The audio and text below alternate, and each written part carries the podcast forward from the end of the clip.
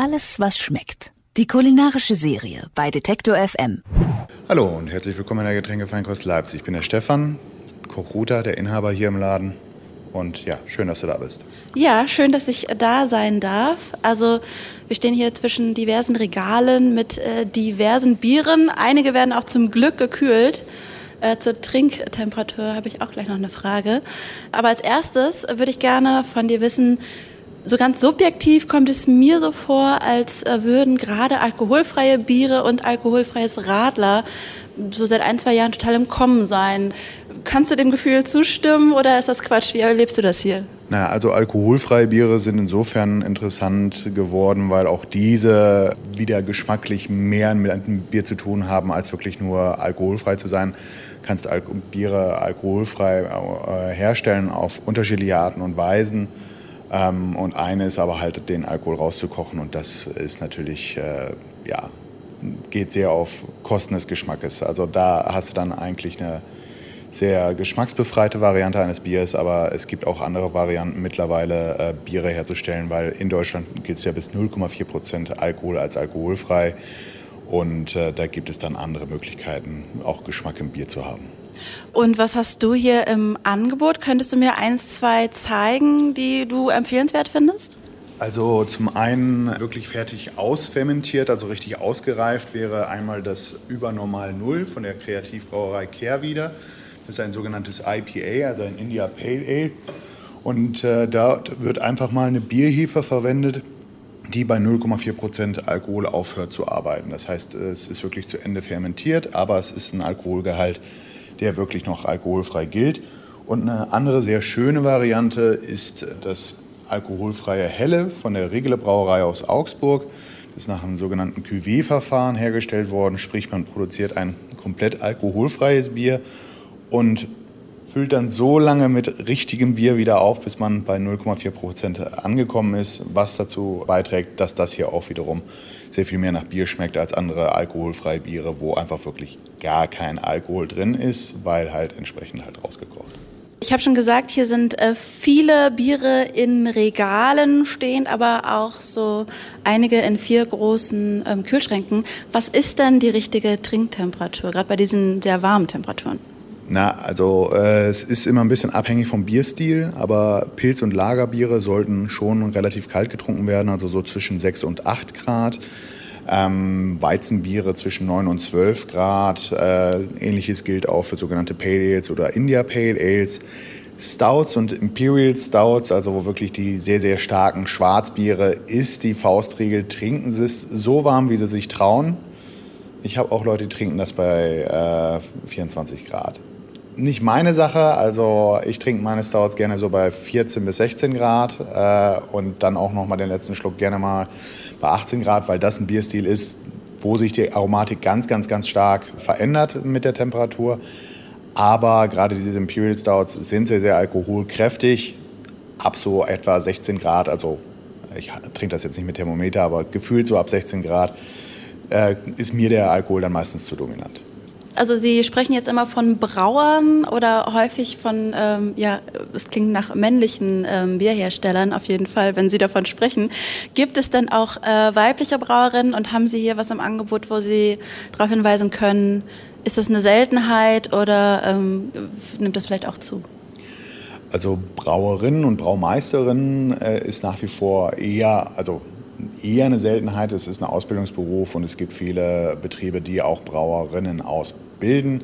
Äh, Berliner Berg hat eine Brauerin äh, mit im Boot, Geschäftsführerin ist eine Frau, Weiße Elster äh, braut jetzt der Mann, aber die Frau macht den Vertrieb. Also das ist äh, zum Beispiel dann Schneeeule ist eine Brauerin, also ist eine Berliner Weiße, ein Sauerbier in, aus Berlin und das ist eine ganz eigene ganz eigener Bierstil, ganz eigenes Geschmacksprofil. Also es gibt durchaus auch Brauerinnen dort äh, draußen, aber es gibt mehr Brauer als Brauerinnen. Kommen wir mal auf die Optik äh, zu sprechen. Ich meine, eigentlich geht es ja um den Inhalt, aber ich habe schon so ein bisschen den Eindruck, dass was die Flaschenform und auch das Etikett betrifft, sich da einiges tut, fast künstlerischer wird.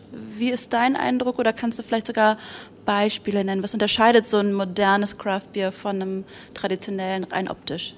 Also rein optisch unterscheidet äh, das Craft Beer sehr oft einfach, dass wirklich ein anderer Anspruch an das Marketing äh, gemacht worden ist. Also es ist in der Regel deutlich bunter. Man würde vielleicht auch sagen lauter äh, zum, von der Etikettengestaltung. Also man hat hier äh, Riesenkraken mit auf dem Etikett oder Piloten mit einer alten Haube, dann äh, einen Bierstil, den man irgendwie nochmal Ahoyster Stout, also ein äh, Oyster, also ein mit Austern eingebrautes Bier, wo dann einfach riesengroß eine Auster mit drauf ist. Es ist wirklich sehr viel bunter in der Craft Beer Welt, aber es ist auch sehr viel kleinteiliger in der Craft Beer Welt. Man muss halt etwas auffallen und da ist natürlich ein buntes Etikett oder ein grafisch anspruchsvoll gestaltetes Etikett natürlich auch immer mal ein Hingucker. Geschmacklich ist sowieso äh, eine etwas andere Sache als jetzt das sage ich jetzt klassische Pilz oder auch Bayerisch Helle, was nach wie vor den größten Marktanteil in Deutschland hat. Da sind die Craft-Biere sehr von weg äh, geschmacklich, aber aufgrund der Tatsache, dass es eine große Vielfalt gibt, muss man auch irgendwie auffallen. Was ist denn gerade so aktuell das Bier, was du am liebsten trinkst oder vielleicht auch am häufigsten empfiehlst? Na, also was ich persönlich am häufigsten trinke, sind sogenannte IPAs, also India Pale Ales, also äh, sehr aromabetonte Biere, also Hopfenaroma äh, betont. Ähm, mag ich mal erdig, mag ich mal fruchtig.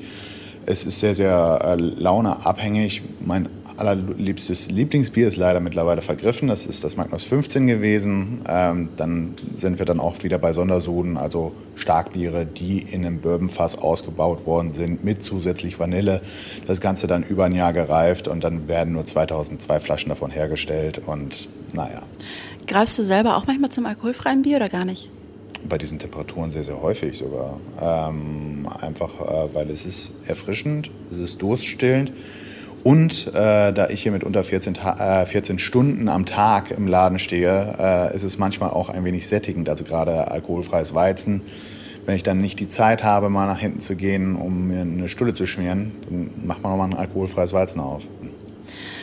Ich muss jetzt noch mal einem ähm, Halbwissen auf die Spur gehen, äh, dass ich einer Folge Tatortreiniger aufgeschnappt habe. Und zwar heißt es da, ähm, Bier ist ja nicht vegan, weil da sei Fischblase drin.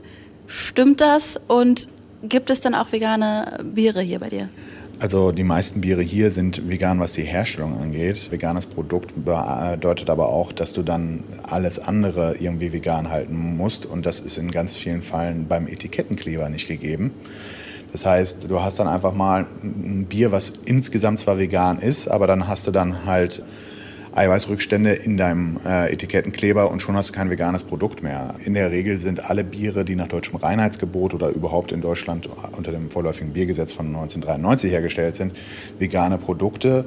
Importprodukte werden durchaus auch nochmal mit Fischblase oder Gelatine gefiltert. Das ist in deutschen Brauereien nicht der Fall. Gehen wir nochmal zum äh, Kühlschrank, weil da vermute ich stehen ja wahrscheinlich die Biere, die gerade am häufigsten natürlich dann auch gerne kalt gekauft werden. Vielleicht kannst du mir ein, zwei Biere zeigen, wo gerade besonders viel Aufmerksamkeit drauf fällt. Na, also jetzt bei diesen warmen Temperaturen natürlich äh, wird sehr viel Radler getrunken, wird viel bayerisch Helles getrunken, werden quasi süffigere Biere getrunken, aber auch bei den Craft-Bieren halt dann auch eher die leichteren Pale Ales, nicht unbedingt die IPAs, die liegen auch oft bei über 6% Alkohol, aber so fruchtige Biere werden gerne genommen oder halt wirklich leichte, süffige Biere als Durstlöscher. Ich äh, bedanke mich ganz herzlich für das aufklärende Biergespräch. Ja, vielen herzlichen Dank für deine Fragen und ähm, hoffentlich auf bald. Alles, was schmeckt. Die kulinarische Serie bei Detektor FM.